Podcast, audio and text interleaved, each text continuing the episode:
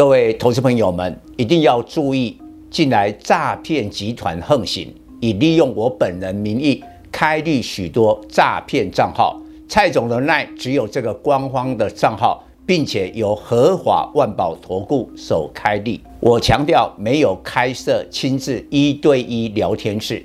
没有技术班教学，没有互委托下单，没有港股、美股及任何衍生性金融商品交易。近年来也没有出书准备。只要看到任何利用蔡总肖像开立的粉丝团，要求做出上述的行为，就是诈骗集团。粉丝们看到一定要帮我们检举，共同抵制。感谢大家。各位粉丝朋友，大家好，我是陈章，现在是礼拜二盘后的分析。昨日美国股市呢，在费城半导体指数的部分是跌升反弹。那今天一开盘，电子股尤其在半导体晶圆代工 IC 设计呢，果然就跌升反攻了。但是最后的收盘结果，倒不是你想的这样，而是蔡总。这几个月来的主张，我认为半导体呢，景气有余虑的，所以最后没有错。晶圆双雄有涨，但是幅度都不大。今天台积电只有涨四块，来到五百六十五，涨幅不到一趴。今年以来已经跌掉二十八趴的联电，今天有涨，大概也差不多一趴。所以告诉我们。电子股跌升反攻，你不要期待，更不讲，更不用讲 IC 设计。大概后半场很多档都开始翻黑，跌得最深的这个联发科业绩那么好，也不过涨五块，来到八三八，八百多块的股价只有涨五块，涨得非常非常的少。所以我们到底要锁定什么？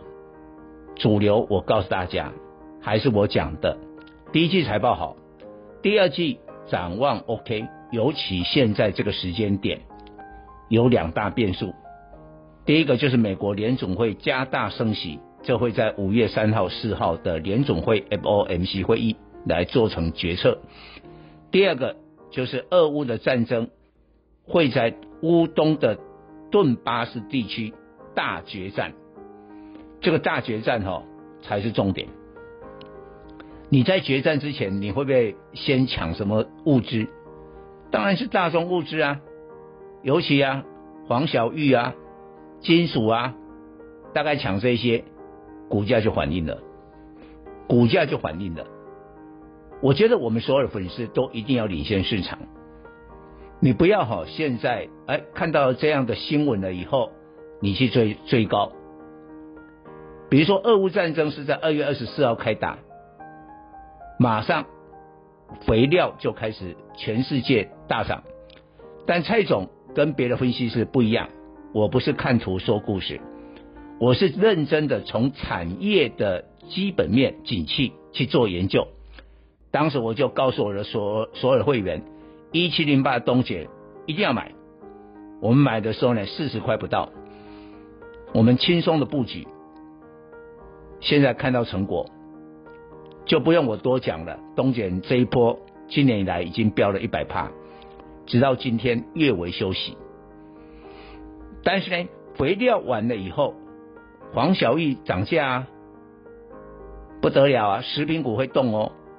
再过来再仿小玉的话，是用什么载？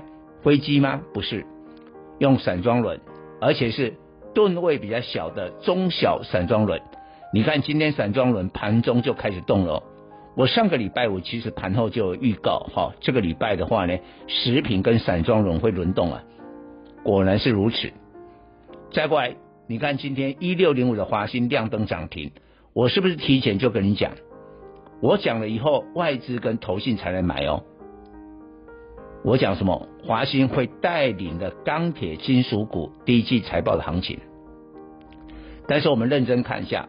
华新已经呢公告了第一季 EPS 一点一，当然很好，今天创下新高，这大概是已经是二十七八年的新高了。但是，你认真去看一下，有的个股一样是钢铁金属股哦，跟这个华新一样的，跟镍有关的啦，跟这些铝啦、金，反正这些基本金属有关的。但是有没有人第一季的财报的 EPS 比华新高，股价比它低的？有哦，我的会员开始锁定这样的股票哦。以华新今天收盘是四十二点七五来讲，我告诉你，我们锁定的股票四十块左右。但是 EPS 呢，比它高很多，大概估计有一点五，比华新的一点一、一点一还更高。你觉得这样的股票会不会表现？会。我觉得你要找的股票就是这一种。以上报告。本公司与所推荐分析之个别有价证券无不当之财务利益关系。本节目资料仅供参考，投资人应独立判断、审慎评估并自负投资风险。